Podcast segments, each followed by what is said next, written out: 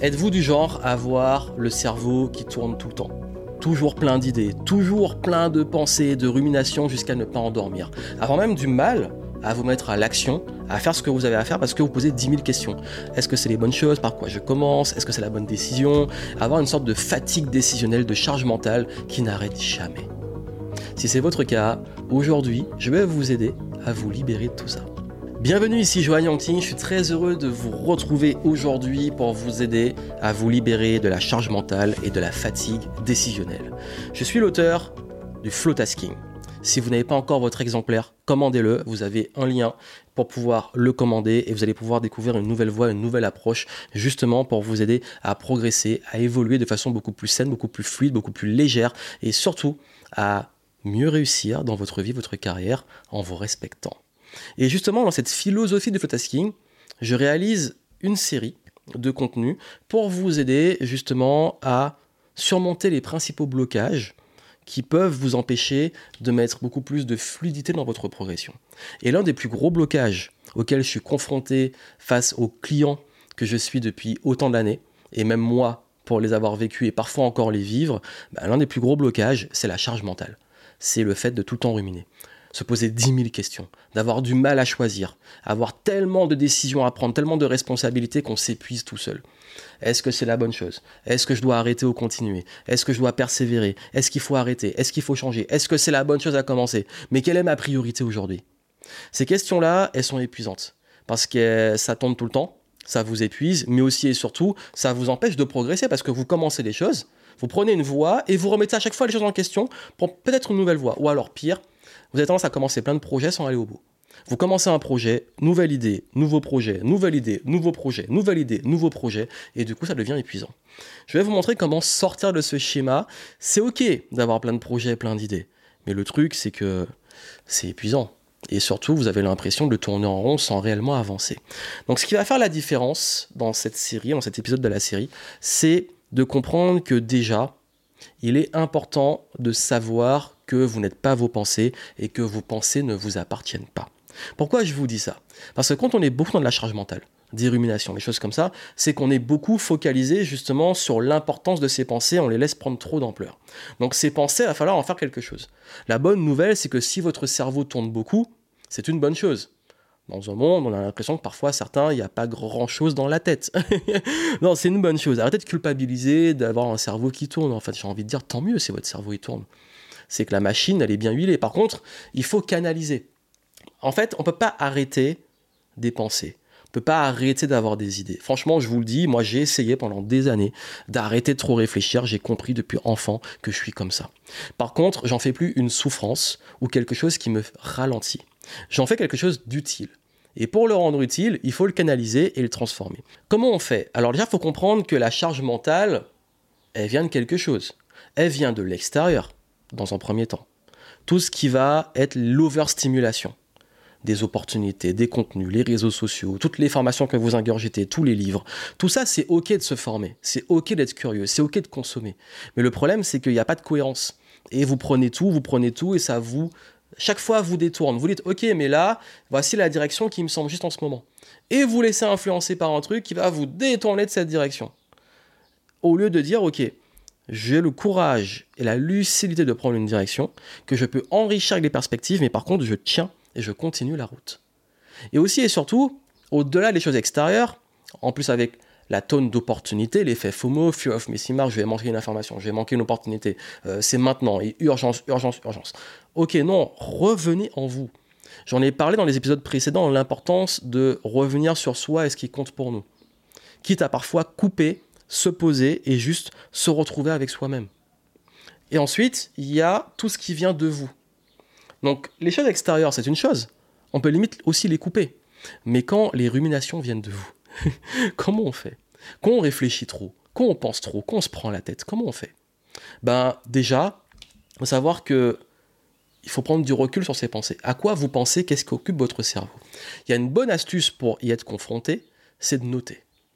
Et d'ailleurs, c'est un conseil qu'on m'avait donné, c'est que Joanne, tu te prends beaucoup la tête, note tout ce à quoi tu penses. Donc pendant à peu près 90 jours, j'ai rempli des carnets énormes de tout ce à quoi je pensais. À chaque fois qu'il y avait des idées, des pensées, je, les posais.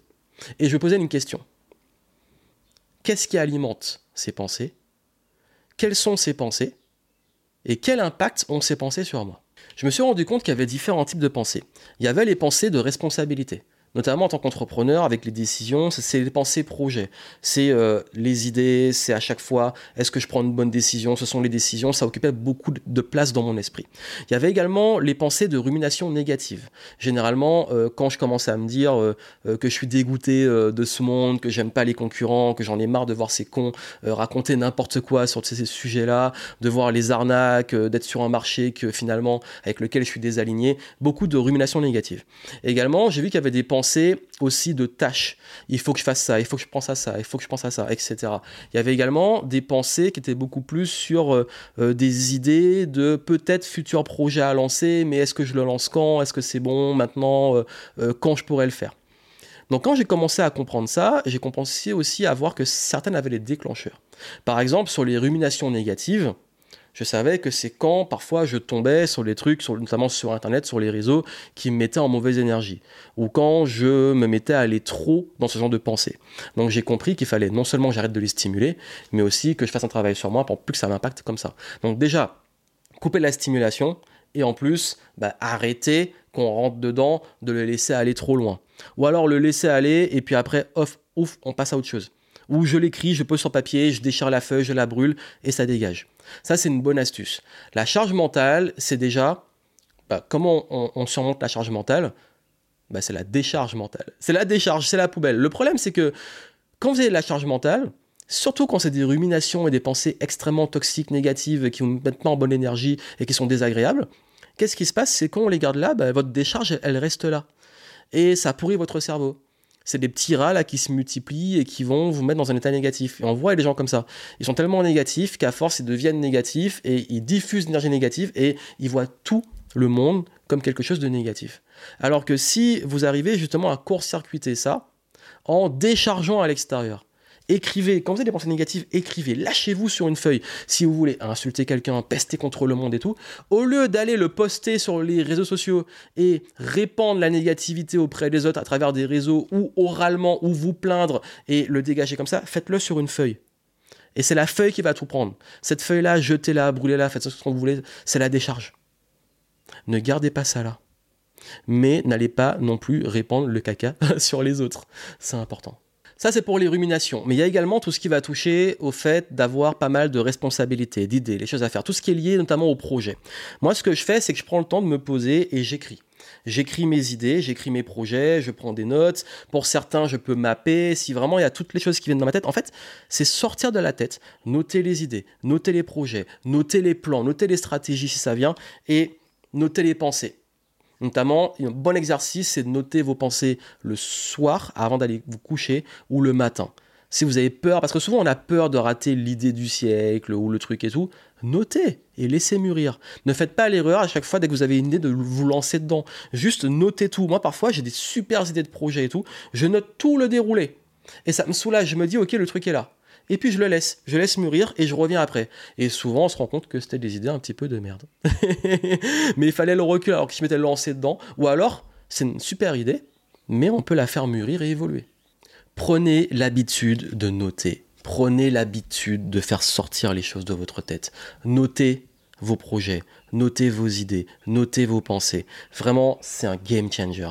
Dans certains de mes programmes, je donne pas mal de méthodes justement de, prise de notes et tout, mais juste, vous pouvez le faire avec juste un carnet, une feuille, peu importe. Notez, faites sortir de la tête. Ensuite, deuxième enjeu, les priorités. C'est bien beau hein, d'avoir plein de notes, etc., peut-être de mapper des stratégies et tout. Ben, comment on définit des priorités? Déjà, faut sortir du mythe de l'équilibre. Parce que quand on parle de priorité, on se dit, mais moi, je veux l'équilibre entre ma vie personnelle et professionnelle. Il faut savoir que c'est pas que pro et perso, vous avez aussi vos relations, vos proches, vos amis, euh, et même sur le plan perso, il y a des différents enjeux comme la santé, la spiritualité, euh, l'argent, etc. La carrière, c'est l'épanouissement, les projets, euh, la partie financière et compagnie. Donc, il y a tous ces éléments-là, et selon différentes périodes de la vie ou moments ou contexte, vos priorités vont changer. Il y a des moments où c'est vraiment la famille, les proches, ma santé, etc. Des moments où c'est le business, faut y aller à fond. Et c'est ok. L'équilibre, c'est du mouvement. On ne peut pas être en équilibre en étant uniquement linéaire et statique. Pour rester en équilibre sur un vélo, il faut pédaler. Donc il faut mettre du mouvement.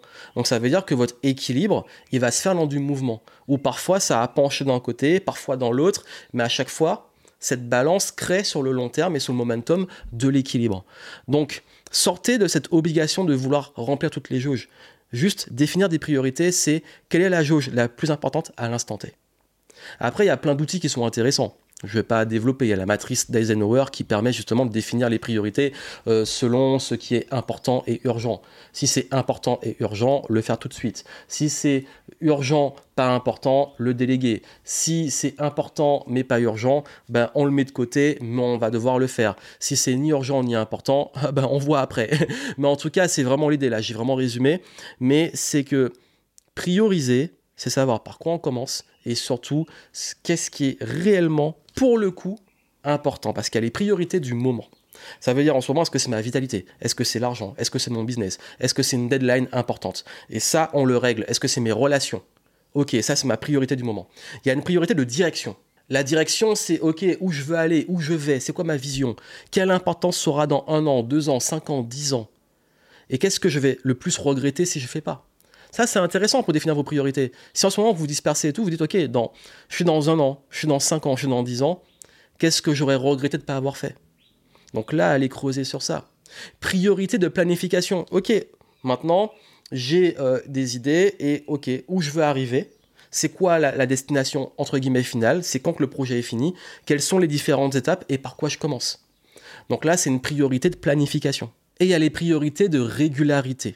Ça veut dire que là, c'est des habitudes, c'est des process, c'est ce qu'on fait tous les jours. Quelles sont mes priorités? Tous les jours, je veux euh, faire mon temps de sport. Tous les jours, je veux créer un contenu et communiquer sur mon business. Tous les jours, je veux avoir X appels avec des clients potentiels ou avec des clients.